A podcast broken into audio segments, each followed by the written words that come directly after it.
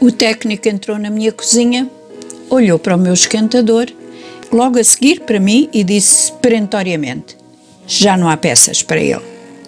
Em seguida tentou explicar-me qual era a avaria do dito esquentador que ainda aquece, mas teima em apagar e verte água.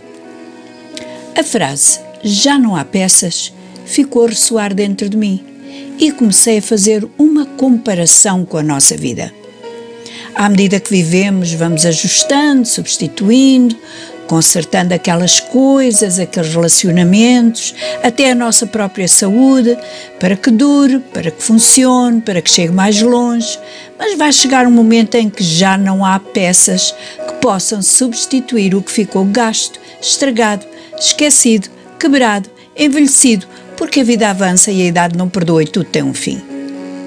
Foi um pensamento que me deixou meio triste, mas de repente lembrei que há um Deus que tem pensamentos diferentes dos meus e que fala em dar-nos um coração novo, um espírito novo, que nos anuncia coisas novas, que nos dá dias novos, que nos abre caminhos novos, que até promete criar novos céus e nova terra num futuro que não está assim tão distante.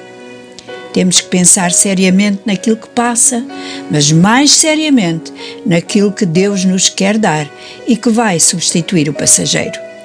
Temos que viver o nosso dia a dia com a consciência de que Jesus veio mostrar-nos uma nova maneira de viver, quando nos disse que tinha um mandamento novo, o amor uns aos outros.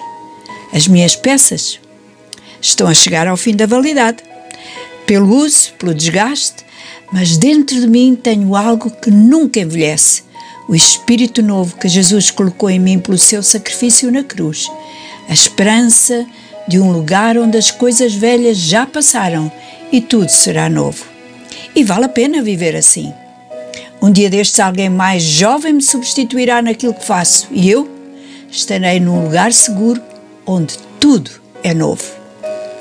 Termino esta reflexão de hoje com umas palavras do livro de Deus, no Apocalipse 21, 5, e diz assim: E o que estava assentado sobre o trono disse: Eis que faço novas todas as coisas.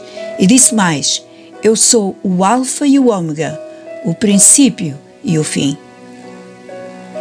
Obrigada, Senhor, porque puseste a eternidade nos nossos corações e, mesmo sabendo que um dia destes o que é perecível vai terminar, nos alegramos, porque o que tens para nós é novo e é belo.